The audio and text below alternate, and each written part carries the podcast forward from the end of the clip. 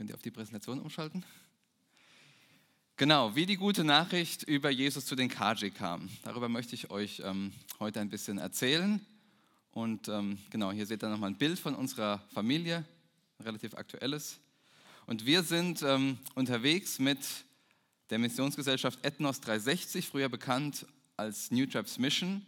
Und wir arbeiten als Gesellschaft in erster Linie eben unter meist Volksgruppen, meist abgelegenen Volksgruppen, die bisher noch nicht die Möglichkeit hatten, das Evangelium in ihrer Herzenssprache zu hören. Und unser Ziel ist, dass, dass unter diesen Volksgruppen reifende Gemeinden entstehen. Und wir waren 2017 bis 2021 in Papua-Neuguinea, sind wie gesagt im Moment im Heimataufenthalt. Eigentlich wollten wir schon ausreisen. Ähm, Ziel war eigentlich August diesen Jahres, aber aufgrund der gesundheitlichen Situation von unserer ältesten Tochter mussten wir das jetzt nochmal verschieben und wir hoffen aber, dass es ähm, in den nächsten Monaten losgeht. Ja, bevor ich es vergesse am Ende, ich habe draußen auch einen ähm, Büchertisch aufgebaut mit Informationen, mit Büchern, die ihr kaufen könnt, Flyern, ähm, irgendwelche Informationen zu Ethnos auch mit, könnt ihr mitnehmen. Ähm, genau, bedient euch da. Genau, was euch erwartet, habe ich euch schon erzählt und ich möchte euch jetzt ähm, mitnehmen nach Papua-Neuguinea. Also wir sind 2017 ausgereist in dieses Land und ihr seht hier die ganzen grünen Punkte, das sind alles Volksgruppen. Manche von denen sind klein, winzig, verschwindend klein, ein paar hundert Menschen. Andere sind größer. Und unter vielen von diesen Volksgruppen gibt es schon Gemeinden. Da gibt es Menschen, die Jesus folgen. Aber es gibt eben auch noch viele Volksgruppen, wo das überhaupt nicht der Fall ist. Und wir sind dorthin gereist, haben zunächst die Handelssprache gelernt. Also es gibt eine Handelssprache, die auch in dem Land gesprochen wird, die die meisten Menschen auch verstehen, obwohl sie dann auch mal ihre lokale Sprache haben. Und haben dann danach ähm, zwei Familien kennengelernt, die seht ihr hier auf dem Bild. Das sind die beiden Familien Myers und Goheen aus Amerika. Und die beiden arbeiteten schon unter ähm, der Volksgruppe der KJ. Und sie haben uns eingeladen, mit ihnen zu arbeiten.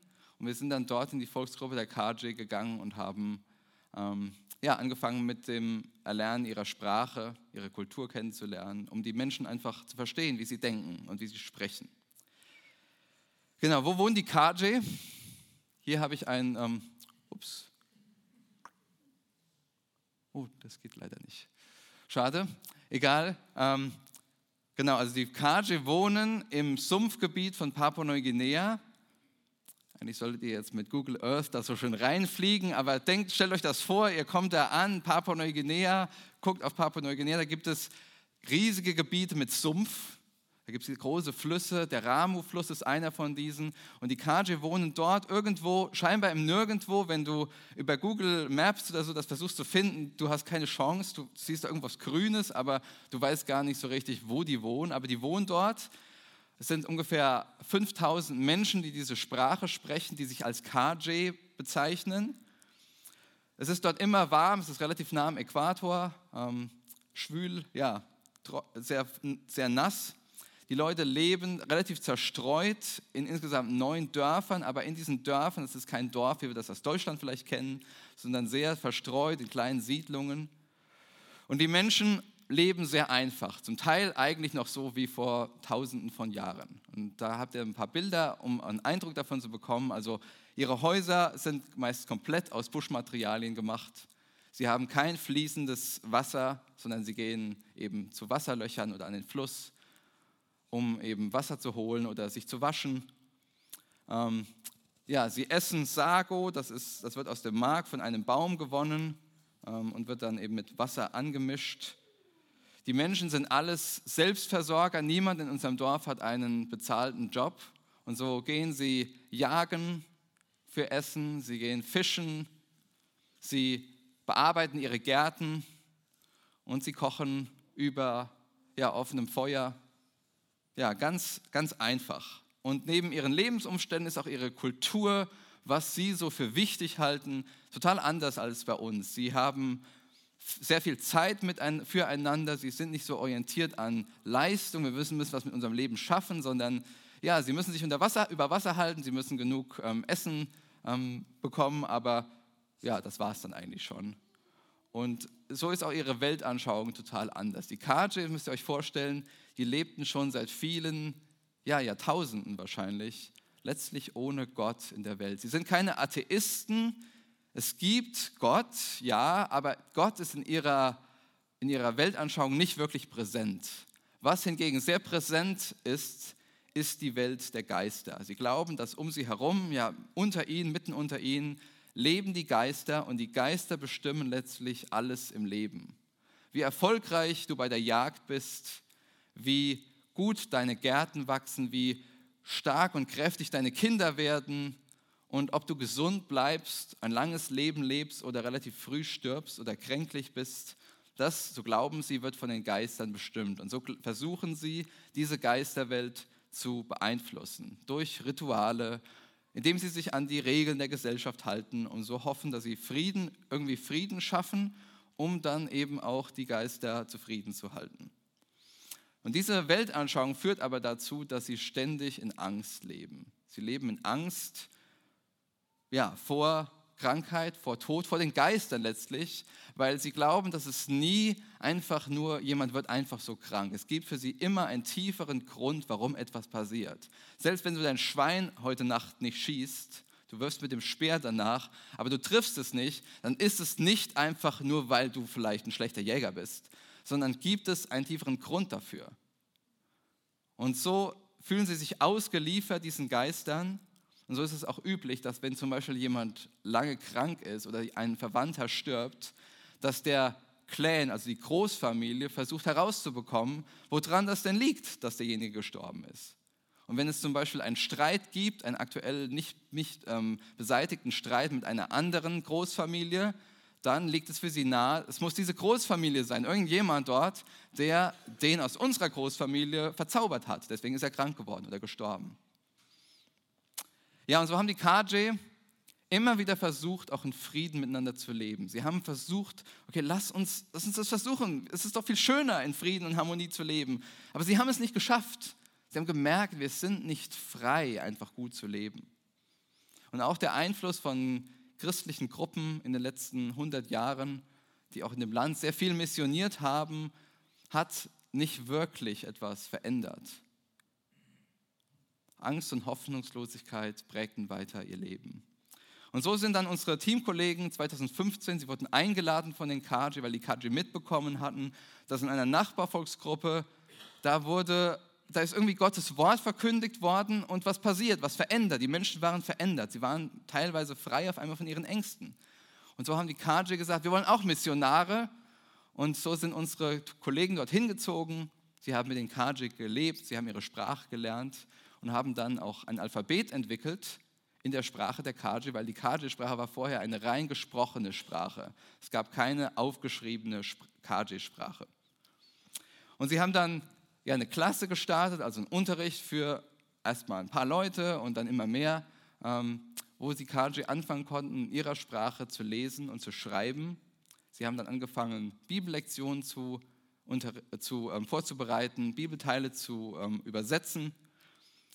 Und ähm, ja, ein halbes Jahr dann, bevor der Bibelunterricht losging, sind wir dann auch dort in das Dorf gezogen, haben unser Haus gebaut und haben angefangen, die Sprache zu lernen. Und im August 2019 begannen dann unsere Kollegen John und Taylor, ähm, den KJ, ja, die, sie durch die Bibel zu unterrichten, chronologisch, von Anfang bis zum Ende. Also vier Monate lang haben wir sie von der Schöpfung bis zur Neuschöpfung, also von 1. Mose 1 bis Offenbarung 22 unterrichtet.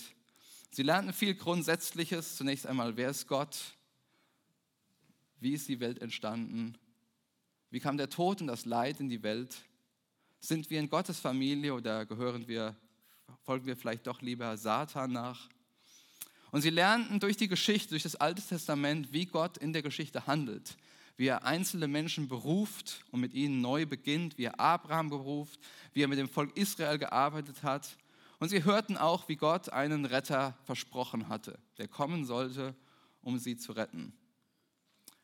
Und sie hörten aufmerksam zu, sehr aufmerksam. Das ganze Dorf kam eigentlich jeden Tag, diese vier Monate lang. Und so kamen wir nach ja, vier Monaten, Entschuldigung, nach zwei Monaten kamen wir ins Neue Testament. und sie lernten dort Jesus kennen. Und sie merkten sehr schnell, dieser Jesus ist der, der immer wieder angekündigt war als der Retter, den Gott schicken wollte. Und sie lernen ihn kennen, wie er wirklich der Stärkste ist, der die Krankheit besiegt, der stärker ist als die Dämonen, als sogar der Tod. Und schließlich hörten sie, wie Jesus gefangen genommen, wie er geschlagen und gekreuzigt wurde und wie er stellvertretend für sie starb und sein Blut für sie floss. Und wie er wieder auferstand, wie er damit den Tod besiegte, wie er damit demonstrierte, dass er der Sieger ist. Und wie er in den Himmel ging und die höchste Position eingenommen hat. Ihm ist alle Macht gegeben. Und sie hörten dann auch, wie die Botschaft von den Jüngern weitererzählt wurde und letztlich auch nach Papua-Neuguinea kam. Und schließlich hörten sie auch, ja, wie Gott in der Zukunft alles neu machen wird, wie Jesus wiederkommen wird und ja, wie Gott die Neuschöpfung komplett realisieren wird. Und das war wirklich gute Nachricht für die KJ. Weil das bedeutete, dass Gott nicht einfach irgendwie mal geschaffen hat und dann die Welt sich selbst überlässt. Nein, er hat seine Menschen nicht aufgegeben. Er wird selbst, in Jesus wird er selbst Mensch. Und er beginnt damit, Gottes großes Projekt, alles neu zu machen. Und durch sein Sterben und seine Auferstehung hat er tatsächlich den Tod und das Böse überwunden und er ist jetzt der König über alles. Und wir, die wir Jesus folgen, können uns auf eine Zukunft mit ihm freuen. Das war wirklich gute Nachricht für die KJ. Und wisst ihr, viele KJ glaubten dieser Nachricht. Und ja, sie glaubten, dass Jesus uns frei gemacht hat, dass er wirklich der Retter ist, den Gott Jahrhunderte, Jahrtausende lang versprochen hatte. Und es wurde deutlich, dass sich dann auch ja, seitdem über 200 Männer, Frauen, Jugendliche, ältere Kinder haben taufen lassen und sich auf die Seite damit von Jesus gestellt haben. Ja, viele KJ haben sich auf die Seite von Jesus gestellt. Viele KJ sagen, wir folgen jetzt Jesus nach. Und ja, ihr wisst es alles, wie Wer, wer das glaubt, wer glaubt, dass Jesus der Retter ist, dass durch ihn etwas Neues begonnen hat, dass er durch seinen Tod und seine Auferstehung wirklich gesiegt hat, wer das glaubt, der wird umkehren, dessen Leben wird sich ändern. Der lief vielleicht vorher in diese Richtung und der will jetzt in eine andere Richtung laufen. Aber wie ihr das auch sicher kennt in eurem Leben, dieses Andersleben, das geht nicht von jetzt auf gleich. Das muss trainiert werden. Alte Gewohnheiten müssen abgelegt werden. Neue Gewohnheiten müssen antrainiert werden. Und das braucht oft, oft Zeit, vor allem wenn man eben nicht aus einem behüteten Elternhaus aufgewachsen ist und von Grund auf gelernt hat, wie letztlich Gott möchte, dass wir leben. Und genauso geht es den Kaji, die jetzt, die sich auf die Seite von Jesus gestellt haben, die gesagt haben, jawohl, er ist der Retter, wir wollen ihm folgen. Diese Kaji trainieren jetzt. Das Evangelium hat wirklich Hoffnung in ihr Leben gebracht. Und jetzt sind sie als, als Jünger von Jesus Lernende. Sie lernen im Bibelunterricht weiter und sie üben im Alltag. Und ich möchte euch anhand von zwei Geschichten erzählen, wie das praktisch aussieht und wie wirklich das Evangelium Veränderung gebracht hat in ihr Leben. Die erste Geschichte ist von diesem Mann mit der gelben Kappe hier vorne. Das ist Joe Random. Und Joe hat das Evangelium gehört, er war von Anfang an dabei, er hat die ganze Geschichte gehört. Und er hat Jesus vertraut. Er hat gesagt, ich will diesem Jesus folgen.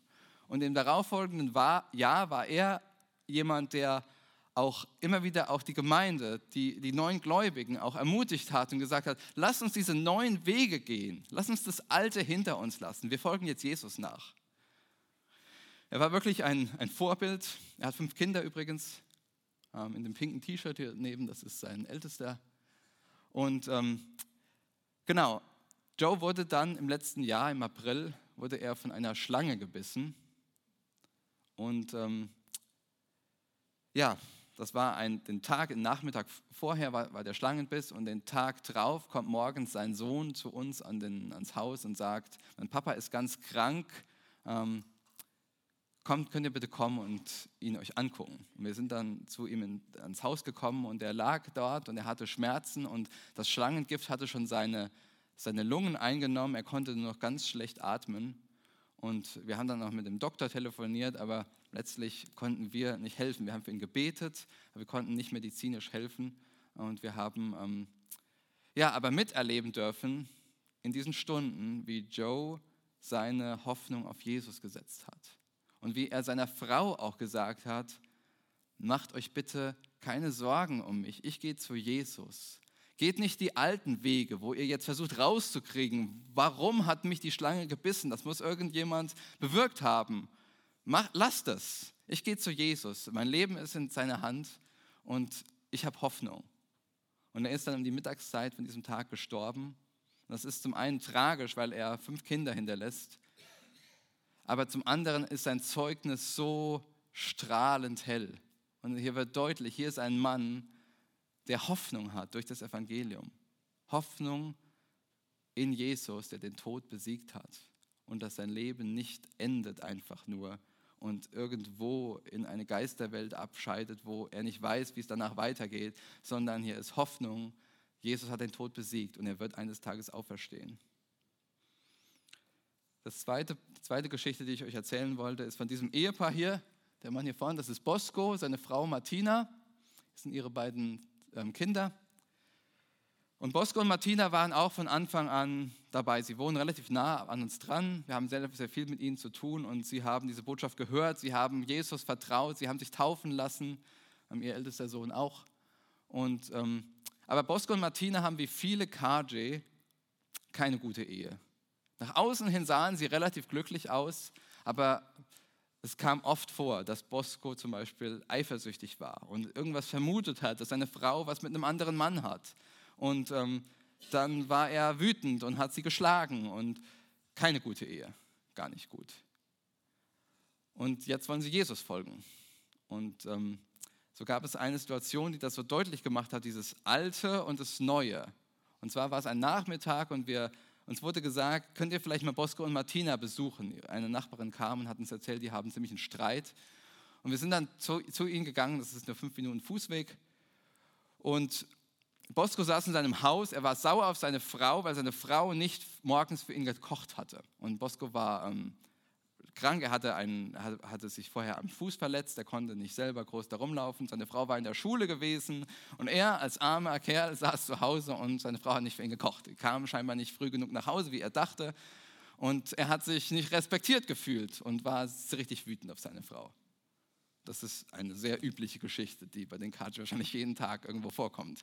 Ähm, genau, und so bin ich dann zu ihm, habe mich zu ihm gesetzt und er hat, es war relativ deutlich, er hat gesagt, okay, ich, ähm, das ist nicht richtig, was ich gemacht habe. Aber er war irgendwie hoffnungslos. Er hat gesagt, ja, ich bin jetzt draußen, was auch immer das hieß. Ähm, ich will Jesus folgen, aber ich kann es offensichtlich nicht. Und ähm, dann durfte ich ihm sagen, du Bosco, wir alle fallen. Wir alle fallen, wir haben alle Probleme, auch wenn wir Weisen vielleicht manchmal so scheinen, als ob unsere Ehen ziemlich gut sind im Vergleich zu euren. Ähm, trotzdem sind wir, haben wir auch Streit mit unseren Frauen und wir haben es auch nicht leicht und wir müssen immer wieder die Vergebung suchen. Und so ähm, ja, durften wir zusammen beten und Bosco hat dann auch gebetet und ähm, nach dem Gebet sind wir aufgestanden, er ist rausgegangen und hat sich bei seiner Frau entschuldigt. Und wisst ihr, das ist etwas, was es noch nie, was es, das gibt es nicht. Männer entschuldigen sich nicht bei ihren Frauen. Also Frauen entschuldigen sich auch nicht bei ihren Männern. Man entschuldigt sich eigentlich nicht. Ähm, aber hier ist ein Mann, der jetzt Jesus folgt und der, der neue Wege geht und der realisiert hat, es ist jetzt ein neues Leben, was wir leben. Dieses alte Leben lassen wir hinter uns. Wir haben eine neue Identität, wir haben einen neuen Herrn, dem wir folgen. Und deswegen gehen wir jetzt andere Wege. Und Vergebung ist deswegen auch wichtig für, für dieses neue Leben. Ja, vielleicht haben euch diese beiden Geschichten ein bisschen Eindruck gegeben, wie das Evangelium wirklich eingeschlagen hat bei den Kaji, wie es Menschen verändert und wie Menschen jetzt durch das Evangelium wirklich Hoffnung bekommen haben. Ja, soweit ähm, der Bericht über die Kaji. Und wir singen jetzt ein Lied und danach, ähm, genau, hören wir was aus Gottes Wort. Die Tatsache, dass bei den KJ das Evangelium wirklich einen Unterschied gemacht hat. Mit euch einen Vers aus ähm, Römer 1 durchgehen. Vielleicht könnt ihr, wenn ihr eure Bibeln dabei habt, Römer 1 aufschlagen. Wir werden uns hauptsächlich in diesem Kapitel ähm, aufhalten.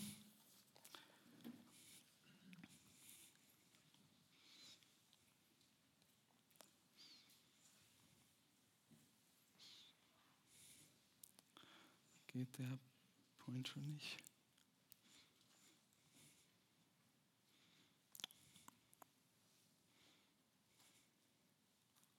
Okay, super.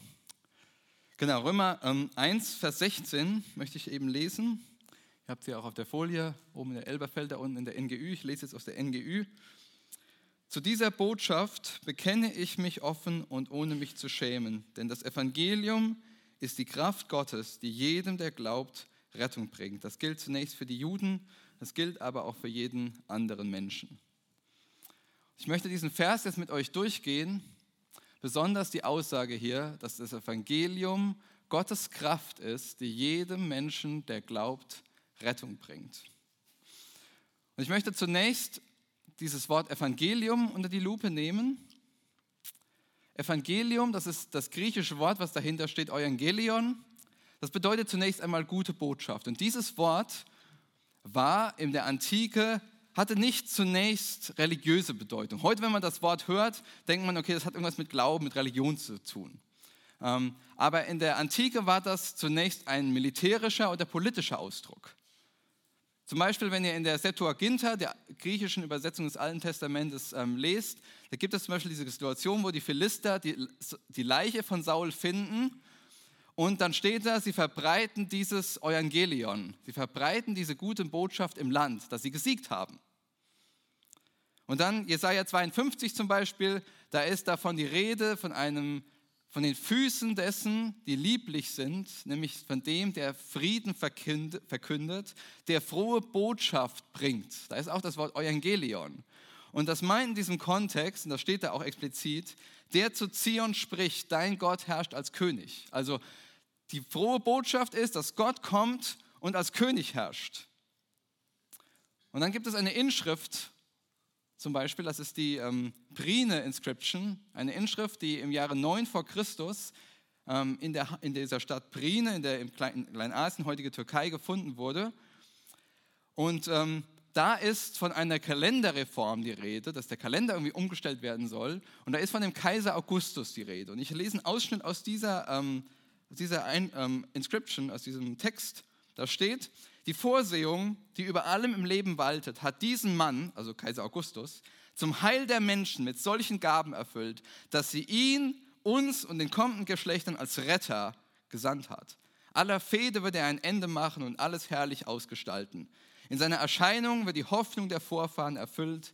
Er hat nicht nur die früheren Wohltäter der Menschheit sämtlich übertroffen, sondern es ist auch unmöglich, dass je ein größerer käme. Der Geburtstag des Gottes hat für die Welt die an ihn sich knüpfenden Freudenbotschaften heraufgeführt. Da ist auch das Wort Evangelion.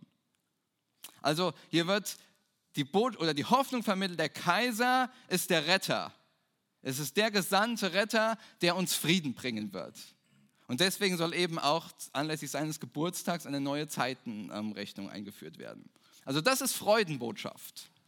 Und das ist der Kontext, in dem das Neue Testament startet und der, Luk, der, Lukas, der berichtet von der Geburt von Jesus zum Beispiel. Und da ist es umso markanter, wenn man sich diesen Text vor Augen hält und die Bedeutung dieses Wort Evangelion im damaligen Kontext, dass er erzählt, wie die Engel verkünden und sie sagen, große Freude, also sie verkünden große Freude, das ist auch das Wort Evangeliso, also Evangelium verkünden, nämlich, dass in Bethlehem der Retter geboren ist. Also das bedeutet, nicht der Kaiser ist der Retter, sondern Jesus ist der Retter. Nicht das Kommen des Kaisers ist gute Nachricht, sondern das Kommen von diesem in Bethlehem geborenen Mann, das ist gute Nachricht. Und so betitelt der Markus dann zum Beispiel auch seinen Bericht über das Leben von Jesus als Evangelion, also als Evangelium, als gute Nachricht. Und er erzählt, wie Jesus kommt und das Evangelium predigt. Und er, was predigt er? Er predigt, das Reich Gottes ist nah. Kehrt um, glaubt an das Evangelium und er knüpft an an das, was in den Propheten schon immer angekündigt war, nämlich, dass Gott kommt und als König regiert, dass Gott kommt, alles wiederherstellt. Aber wie Gott dann kommt und seine Herrschaft an, antritt, das ist dann doch ganz unerwartet. Und die Jünger, die engsten Nachfolger von Jesus, die haben damit zu kämpfen gehabt. Denn die vier Berichte, das haben sie später sehr klar realisiert, das lesen wir in der Apostelgeschichte, die vier Berichte über das Leben von Jesus, die zielen auf einen Höhepunkt. Und dieser Höhepunkt ist der Tod und die Auferstehung von Jesus. Denn Jesus kommt nicht wie der Kaiser auf Augustus, der sein Evangelion auf letztlich Blut, auf das gewaltsame Unterdrücken der Feinde basiert, sondern Jesus bringt eine ganz andere Botschaft. Während seines Lebens lehrt Jesus nämlich, dass Gottes Herrschaft, Gottes Wiederherstellung dieser Welt damit beginnt, dass Menschen einander lieben, dass sie einander sich unterordnen, dass sie einander dienen und sich hingeben. Und dass der Größte im Reich Gottes nicht der ist, der die anderen blutig besiegt, sondern der Größte im Reich Gottes ist der Diener. Und der König macht es selber vor. Er lässt sich von den Beherrschern der damaligen Welt, von den Römern, er lässt sich von ihnen über, überwinden. Er lässt sich von ihnen besiegen. Er lässt sich von ihnen an ein Kreuz nageln. Und er gibt damit sein Leben. Aber das Erstaunliche ist, dass er damit letztlich seine Königsherrschaft antritt.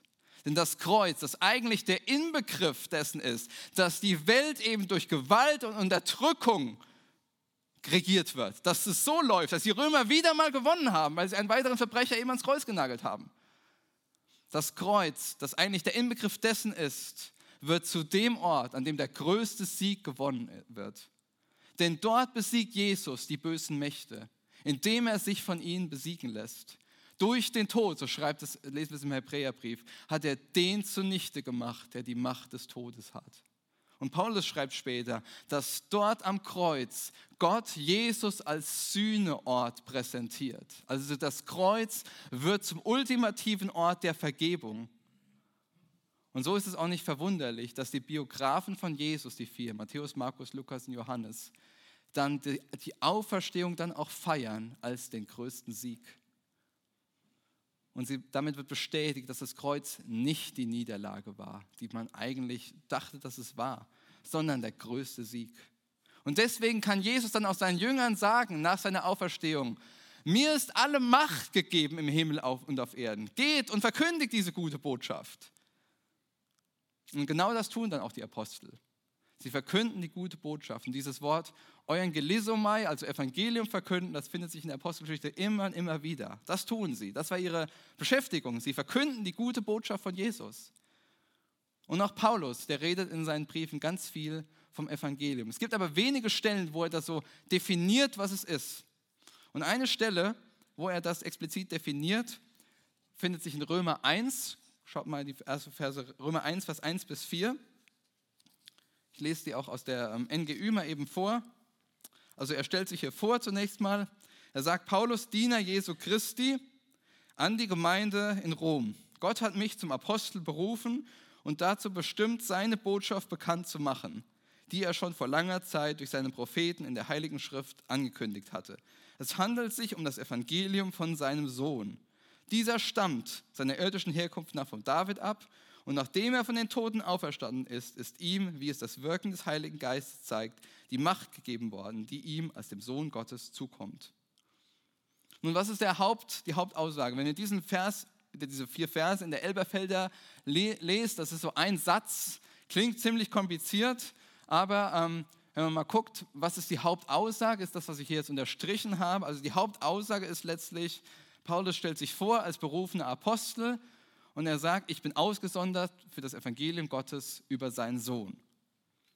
Und er beschreibt sich also hier als Apostel, also als Gesandter, als berufener Gesandter von Gott. Und er ist gesandt für was? Er ist gesandt, das Evangelium zu verkünden. Also Gott hat ihn in besonderer Weise ausgesucht, dass er diese Botschaft, dessen Sender eben Gott ist, dass er diese Botschaft bekannt macht in der Welt. So stellt er sich vor. Und Vers 2 ist nicht unwichtig, aber es ist eher ein Einschub. Das ist nicht die Hauptaussage hier. Und zwar sagt er hier, dass diese Botschaft, die ist zwar, die ist zwar neu, die ist aber nicht komplett unerwartet, weil sie ist vorher angekündigt. Sie war in heiligen Schriften vorher verheißen. Und zwar durch die Propheten. Und wenn ihr mal den Propheten Jesaja zum Beispiel liest, lest, ähm, da wird deutlich, dass Gottes Geschichte, die Hoffnung eigentlich ist, dass Gottes Geschichte eben nicht mit der Gefangenschaft in Babel endet, sondern dass Gott eingreifen wird, dass er sein Volk befreien wird und dass er wieder unter seinem Volk wohnen wird. Und wie soll das geschehen? Das findet sich in Jesaja auch an den unterschiedlichsten Stellen. Durch seinen Knecht, durch den Messias, durch den er berufen hat, durch den er, den er sich berufen hat, eben sein Volk zu regieren, sein Volk aus der Gefangenschaft zu holen und es zu befreien. Und das ist der Messias. Das ist der Gesalbte, der König, der kommen sollte. Und in Vers 3 macht er jetzt deutlich, okay, dieses Evangelium, was vorher angekündigt war in den Propheten, das handelt von Jesus. Jesus ist der Inhalt. Gottes Sohn ist der Inhalt von, diesem, von dieser guten Botschaft. Nun, was ist denn die gute Botschaft? Paulus führt hier zwei Gedanken an, die eigentlich zwei Ereignisse in dem Leben von Jesus beschreiben, nämlich zunächst seine Geburt und dann seine Auferstehung. Also das rot markierte, das ist der erste Gedanke, nämlich er sagt, der aus der Nachkommenschaft Davids ist, dem Fleische nach. Also hier geht es um die Geburt von Jesus. Hier geht es darum, dass Jesus ein Nachkomme Davids ist. Und das ist nicht nur eine nette Information, oh ja, der ist halt, stammt eben von David ab, sondern das ist ein Anspruch. Und der Anspruch ist, dass er der versprochene König ist aus der Linie Davids, der kommen sollte, der für Recht und Gerechtigkeit sorgen würde. Und dann die zweite Information, die er hier anführt, als Sohn Gottes in Kraft eingesetzt, dem Geist der Heiligkeit nach aufgrund der Totenauferstehung. Klingt kompliziert. In der, in der NGÜ ähm, wird treffend übersetzt, ihm ist die Macht gegeben, die ihm als Sohn Gottes zukommt. Also hier geht es um seine Auferstehung aus den Toten. Und die Aussage ist letztlich, dass er, dass ihm letztlich alle Macht gegeben ist, dadurch, dass er auferstanden ist. Also das, was wir zum Beispiel in Philippa 2, Vers 9 lesen, da ist die Rede von ihm, dem alle Macht gegeben ist. Von ihm, der die höchste Position eingenommen hat, weil er gestorben ist und auferstanden. Und dass seine Regierung angefangen hat, das macht er dann auch deutlich mit diesen Wörtern hier am Ende. Jesus Christus, unseren Herrn. Das ist nicht nur eine nette Beschreibung, okay, Christus ist halt der Nachname von Jesus, damit wir wissen, von welchem Jesus wir hier reden. Nein, es ist ein Titel. Es ist der gesalbte König. Es ist der, der angekündigt war. Der, der kommen soll und der, ja, Gottes Projekt Gottes, dass er die Welt wiederherstellt, dass er das ausführen würde. Ja, was ist also der Inhalt des Evangeliums nach diesen Römer 1, Vers 1 bis 4? Nun, der Inhalt des Evangeliums ist, dass Jesus der versprochene Retter ist, dem durch seine Auferstehung alle Macht gegeben ist. Und damit ist das Evangelium die Erfüllung der alttestamentlichen Voraussagen, der Ankündigung, dass Gott kommen wird und als König regieren wird. Und dass er alles neu machen wird. Und so verstehen genauso, und Paulus ist absolut, ja, total übereinstimmend mit dem, was die vier Evangelisten, also die vier Biografen von Jesus ähm, erzählen, nämlich das Evangelium, verstehen sie genauso, dass mit dem Kommen von Jesus Gottes Reich angefangen hat. Dass Jesus der versprochene Retter ist, der gekommen ist und dass mit ihm Gottes Wiederherstellung der Welt beginnt. Und dass er, ganz elementar, dass er gestorben und auferstanden ist und dass damit letztlich die Wiederherstellung der Welt überhaupt möglich wird. Auch wenn die Art und Weise, wie er König wird, total unerwartet wird. Denn die Juden erwarteten eigentlich einen, einen Triumphator, der einfach nach Jerusalem einreisen, einreiten ähm, würde. Aber er kommt unerwartet, denn er stirbt und steht wieder auf. Ja, und die Jünger, die verstanden das. Sie haben ein bisschen gebraucht, aber in der Apostelgeschichte finden wir dann den Petrus an Pfingsten, wie er vollmächtig predigt und sagt, Jesus ist der Christus. Also in Apostelgeschichte 2, Vers 36, könnt ihr vielleicht mal eben aufschlagen, da ähm, sagt Petrus ganz am Ende von seiner Predigt, wo er das alles so erklärt hat, da sagt er, das ganze Haus Israel soll nun zuverlässig erkennen, dass Gott ihn sowohl zum Herrn als auch zum Christus gemacht hat. Diesen Jesus, den ihr gekreuzigt habt. Gerade durch seine Kreuzigung wird er zum Christus. Durch seine Kreuzigung und Auferstehung wird er zu Israels König und damit letztlich zum König der ganzen Welt.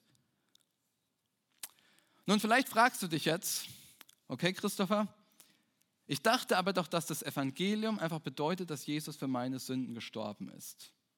Was erzählst du uns denn hier von Macht und Königsherrschaft und ähm, Wiederherstellung? Und ich möchte euch eine Geschichte erzählen. Stellt euch, versucht euch mal vorzustellen, ihr seid im Mittelalter oder in der Antike, spielt eigentlich keine große Rolle.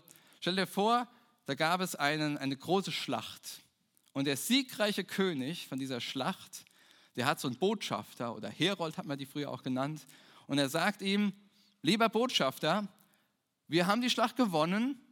Deine Aufgabe ist es jetzt, zu gehen, zu verkünden. Geh durch mein ganzes Reich und erzähl den Leuten, dass wir die, die Schlacht gewonnen haben, dass wir gesiegt haben und dass mein ganzes Volk, alle Menschen in meinem Reich frei sind von den Barbaren. Und jetzt geht dieser Mann hin und er erzählt allen Menschen, Leute, wisst ihr was? Der, der König hat meine Familie befreit. Meine Familie ist jetzt frei. Stimmt es? Ja, das stimmt. Seine Familie ist frei. Seine Familie profitiert unbedingt von diesem Sieg. Aber das ist nicht alles. Das wäre eine abgekürzte Inhalt, eine abgekürzte Botschaft, wenn er das nur erzählen würde. Nein, die Botschaft ist viel weitreichender. Ja, absolut. Jesus ist für deine Sünden gestorben. Dir ist durch das Kreuz vergeben. Das kannst du ganz individuell, also ganz persönlich für dich in, im Glauben in Anspruch nehmen. Da kommen wir gleich auch noch zu. Ähm, aber die Botschaft über Jesus, die ist noch viel weitreichender. Und das werden wir gleich auch sehen, wenn wir auf den, den Teil von Rettung kommen, den Paulus in Römer 1, Vers 16 beschreibt. Die gute Botschaft ist auch nicht in erster Linie das, was mit dir passiert, sondern die gute Botschaft ist, dass schon was passiert ist. Und natürlich verlangt sie dann auch eine Reaktion darauf.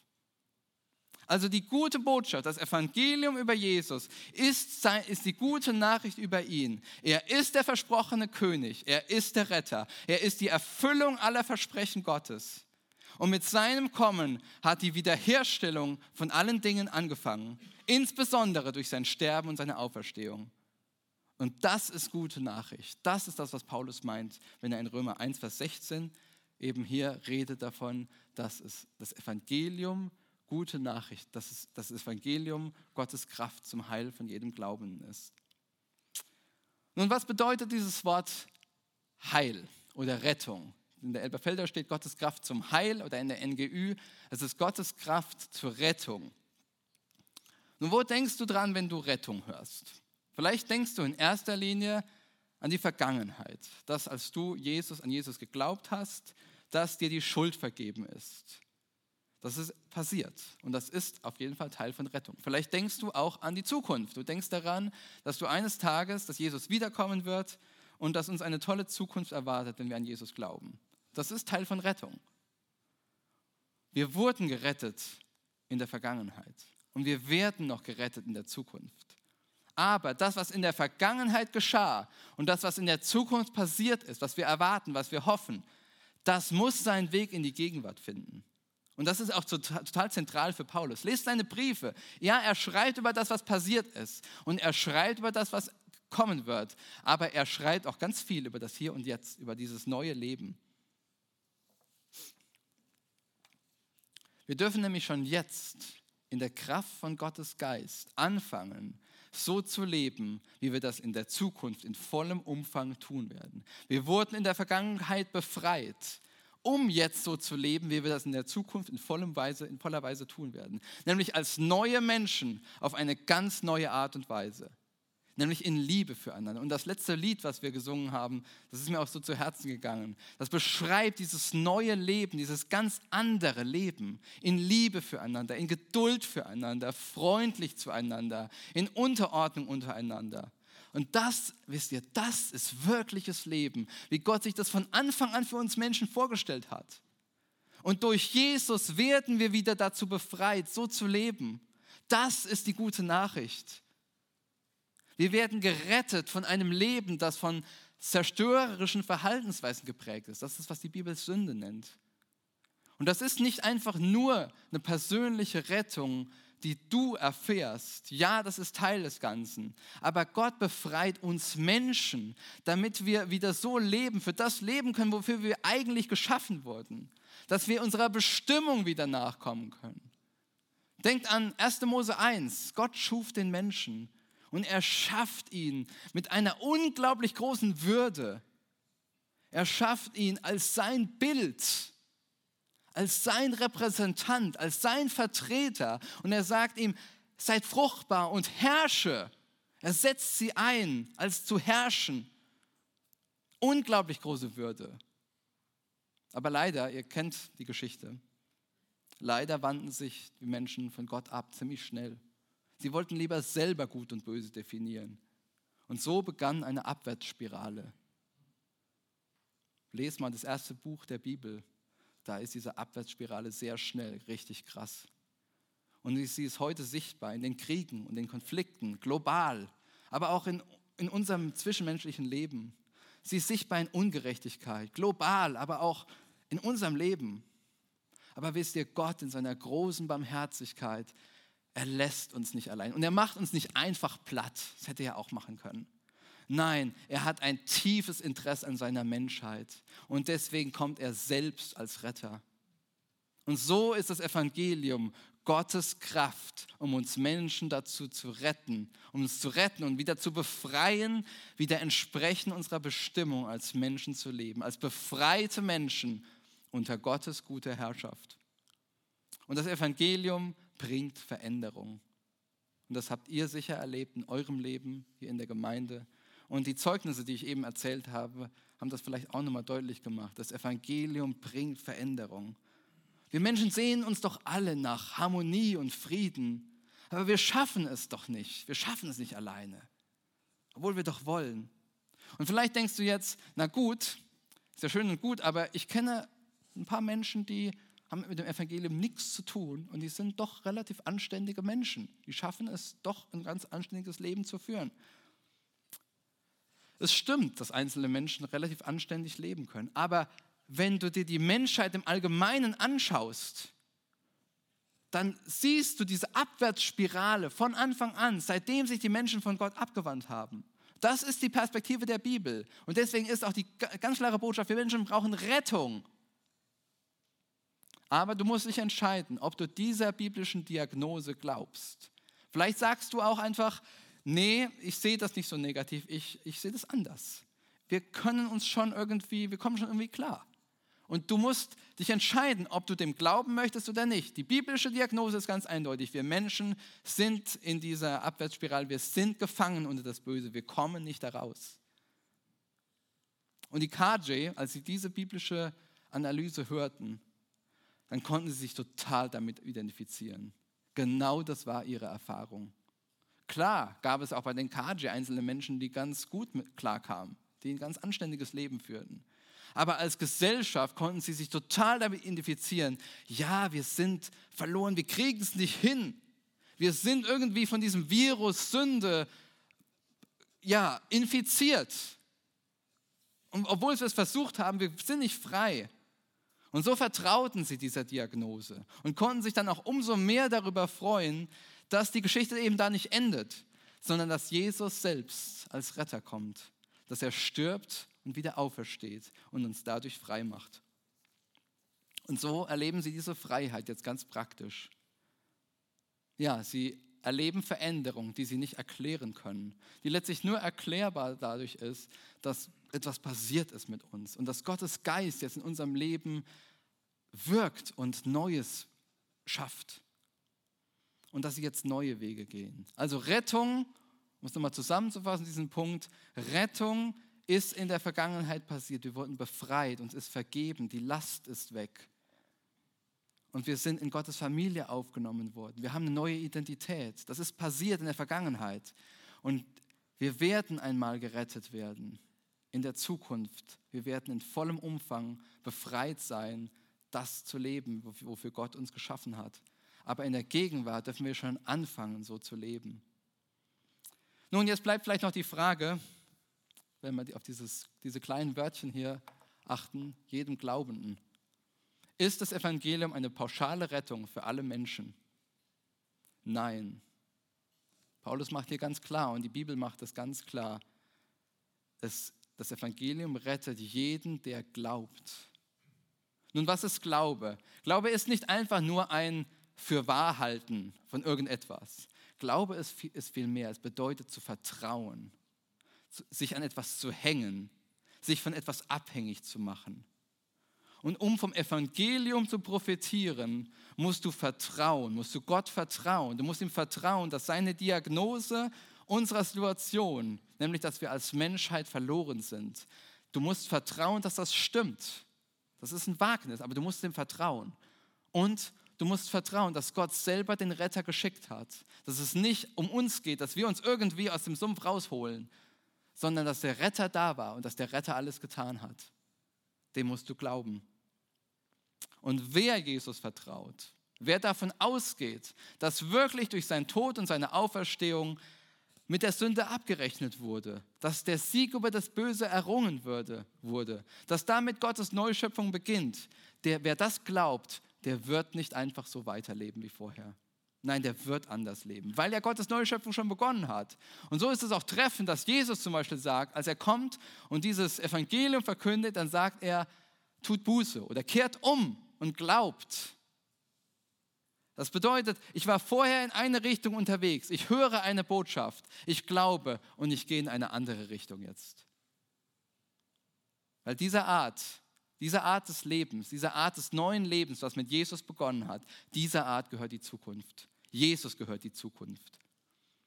Und ich möchte euch eine Illustration ähm, kurz erklären, die vielleicht hilft, das ein bisschen zu veranschaulichen, worum es jetzt geht, weil unser Glaube muss jetzt sichtbar werden.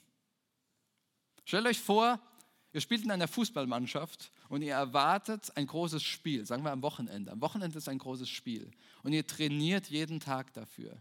Ihr trainiert im Hinblick auf das Spiel.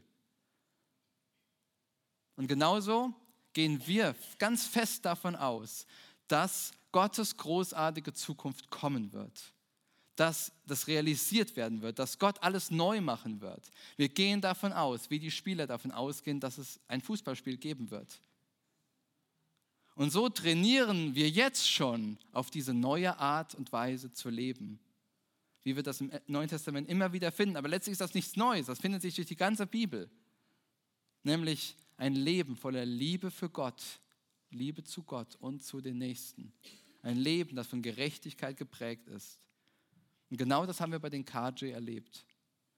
Dass das Evangelium die Kraft Gottes ist, die jeden, der glaubt, rettet.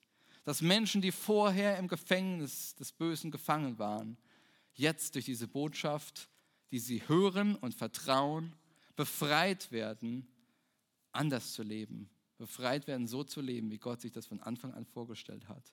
Aber natürlich, wie ich das auch erklärt habe, muss dieses Leben trainiert werden. Und genau das macht unser Leben als Nachfolger von Jesus aus. Wisst ihr, es ist ein Wagnis, es bleibt ein Wagnis. Wenn du dem Evangelium vertraust, wenn du das, wenn du das glaubst, dann wird es das dein Leben auf den Kopf stellen. Es ist ein Risiko, aber ich bin davon überzeugt, es lohnt sich. Ja, um zum Abschluss zu kommen. Das Evangelium, und ich hoffe, das ist deutlich geworden, das Evangelium ist die beste Botschaft der Welt. Sie hat die Kraft, unser Leben komplett zu verändern, unser Leben auf den Kopf zu stellen. Sie hat die Kraft, uns als Menschheit, die wir in die falsche Richtung unterwegs waren, auf, den, auf die richtigen Schienen zu setzen und in die andere Richtung zu führen.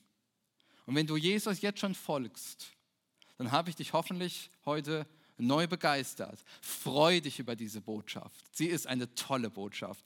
Freu dich, dass Gott durch Jesus alles getan hat.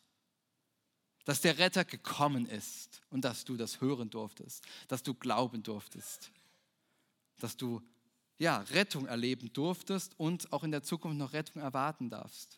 Und mach dir jeden Tag neu bewusst, dass mit Jesus Gottes große Zukunft begonnen hat und dass du befreit bist, auf eine neue Art zu leben, als neuer Mensch, als neue Menschheit. Das große Spiel wird stattfinden. Du darfst heute schon dafür trainieren. Und du bist Botschafter. Du, der du diese Botschaft kennst, du hast das Privileg, davon weiter zu erzählen. Wo, das muss im konkreten Fall entschieden werden.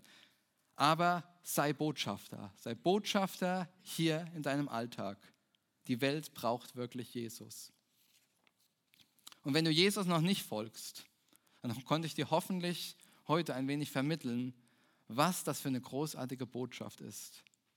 Das ist eine Einladung zum Leben. Nimm sie an, häng dich an diesen Jesus, vertraue ihm, wage es und das wird dein Leben verändern. Wisst ihr, Gott, Gott hat sich entschieden, diese Welt durch Jesus zu retten. Das ist ganz grundsätzlich. Und damit hängt letztlich aber auch alles davon ab, ob du Jesus glaubst oder nicht. Die Bibel sagt, wer Jesus hat, hat das Leben. Wer Jesus nicht hat, hat das Leben nicht. Und das klingt vielleicht sehr exklusiv, aber Gott ist ein guter Gott. Er lässt unsere kaputte Menschheit nicht einfach in den Untergang laufen. Er will die Welt wiederherstellen. Und er tut es, und zwar durch einen Mann, und das ist Jesus. Jesus der Messias. Vertraue Gottes Diagnose, dass wir Rettung brauchen. Und häng dich an den Retter, durch den Gott uns neu macht. Folge ihm. Und dann wirst du erleben, wie das Evangelium Gottes Kraft ist zum, zur Rettung von jedem, der glaubt. Amen.